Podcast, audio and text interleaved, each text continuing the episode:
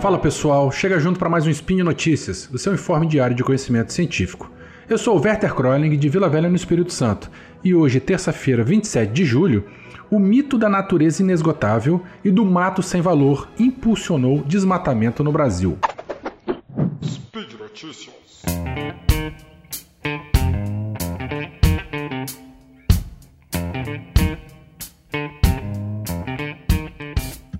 A repórter Giovana Gicardi, do estado de São Paulo, entrevistou o professor do Instituto de História da UFRJ, José Augusto Pádua.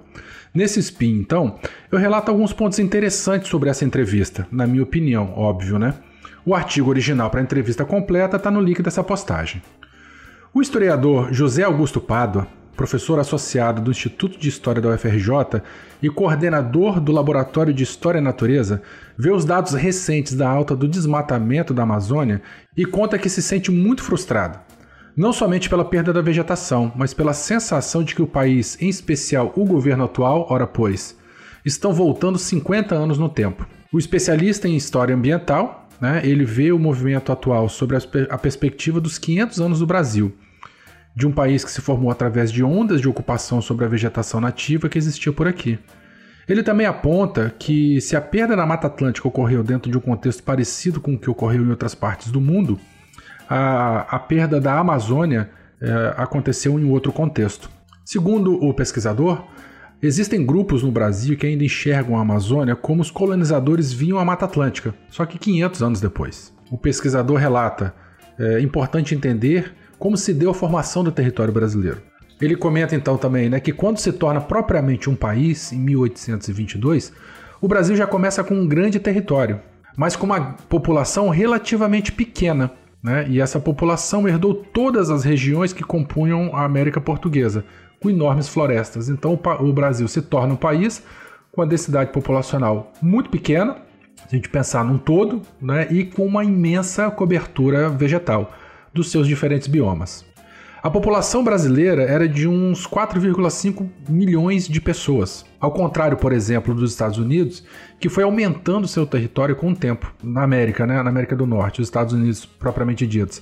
É, a, ele começou relativamente pequeno, ele foi aumentando gradativamente o seu território com guerras, negociações é, né, com povos indígenas ou outros países em direção ao Pacífico, em direção à ocupação da, da costa oeste da América do Norte. Então, do contrário, né, no Brasil não existiu, não houve esse processo de formação do território junto com a colonização.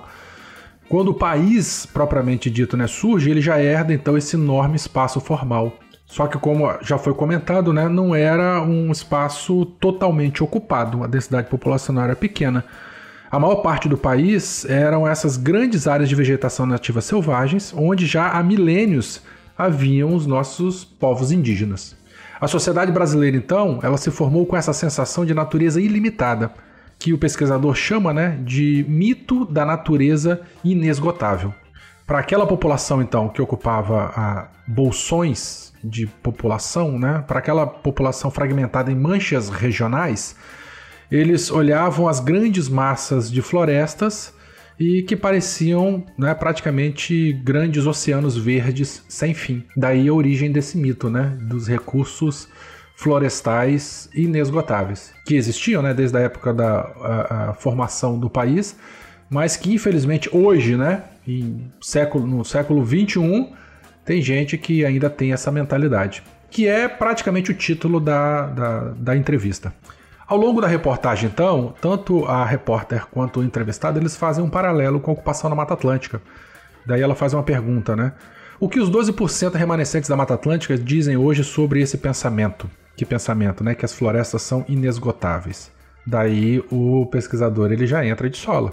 Era uma ilusão, é um grande mito, porque a Mata Atlântica, onde se concentravam as atividades socioeconômicas do século XIX até o final do século XX, é, que era gigantesca, ela foi praticamente toda destruída, como a gente bem sabe.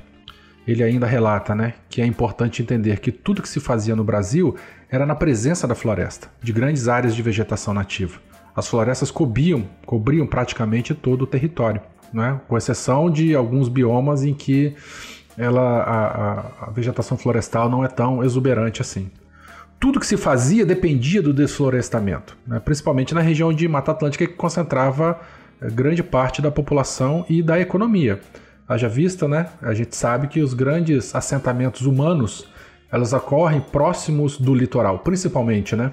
Óbvio que alguns se concentram nas margens de rios mais para o interior, mas via de regra as, as capitais estão próximos do, do litoral. Obviamente que concentrando uma parte da população e atividades econômicas. A energia vinha da lenha, as construções usavam madeira. Mesmo assim, a população e a economia brasileira eram tão pequenas que no início do século XX estima-se que até então tinha ocorrido uma perda de apenas de 5 a 10% da Mata Atlântica. Hoje, né, século 21, 2010, restam apenas 12% da Mata Atlântica. Então lá no comecinho, 5 a 10% de perda, hoje a gente tem mais de 80 e tantos por cento de perda de área da Mata Atlântica. Em 1900, o Brasil ainda tinha uma população pequena, cerca de 17 milhões, em comparação aos Estados Unidos, por exemplo, que tinham 75 milhões, e com um território muito mais ocupado. O Brasil entra no século XX ainda com uma sensação de que a Mata Atlântica era inesgotável. E quando se ia para o interior, tinha aquele grande cerrado gigantesco, e a Amazônia, né, campos férteis para a exploração. Só que a percepção era de que a, a, Amazônia, né, a grande floresta, ela era gigantesca e que as pessoas tinham a sensação de que podia ser explorada à vontade e que sempre ia ter mais essa mentalidade que existe até hoje e que também, fazendo um parênteses aqui, é transferida para os nossos recursos é, marinhos, tá? Enfim, ao longo do século XX a população então pula para 170 milhões, acontece uma industrialização enorme e muito importante, abre-se ferrovias, depois rodovias, usa-se a madeira para gerar energia, para aumentar as cidades e então, no século XX, ocorre a grande destruição da Mata Atlântica. É, ela foi sendo muito detonada desde a década de 30 e continuou assim até as décadas de 70 e 80. A partir daí, né, com o surgimento de pessoas, de instituições, de, de iniciativas de conservação ambiental, pressão externa, a gente começa a ter então pressões, iniciativas para a é, conservação e recuperação desses biomas. Bom, para não me delongar ainda mais, ao longo da reportagem, o pesquisador ainda menciona né, os projetos geopolíticos e militares propostos para a Amazônia, o pensamento imediatista e egoísta dos ganhos com a derrubada da floresta, lembra também das, da, das tragédias né, humanas e ambientais é, do, daquele de Serra Pelada, aquele, aquela coisa horrorosa que aconteceu os esforços de Chico Mendes e o papel da, das pressões externas atuais para a iniciativa de conservação do que restou da floresta amazônica. Obviamente, né, claro, sem deixar de afirmar mais uma vez esse papel negacionista do nosso governo atual. Obviamente que não é o único, tá? O desmatamento ele já vem há bastante tempo. Mas atualmente é, isso aí está mais evidente. Esse governo que é, ele é responsável então pela destruição, pelo aumento da destruição desse nosso patrimônio de biodiversidade patrimônio genético.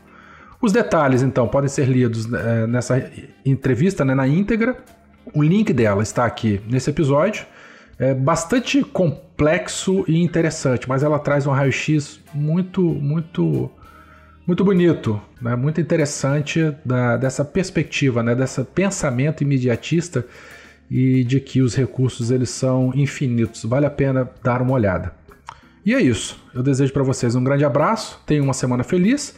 Esse projeto só é possível por conta do seu apoio patronato nas diversas plataformas que você conhece bem.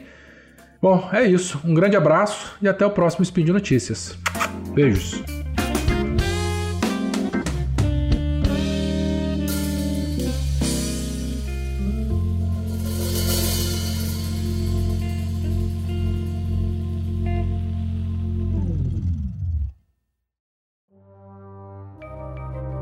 Este programa foi produzido por Mentes Deviantes. deviante.com.br.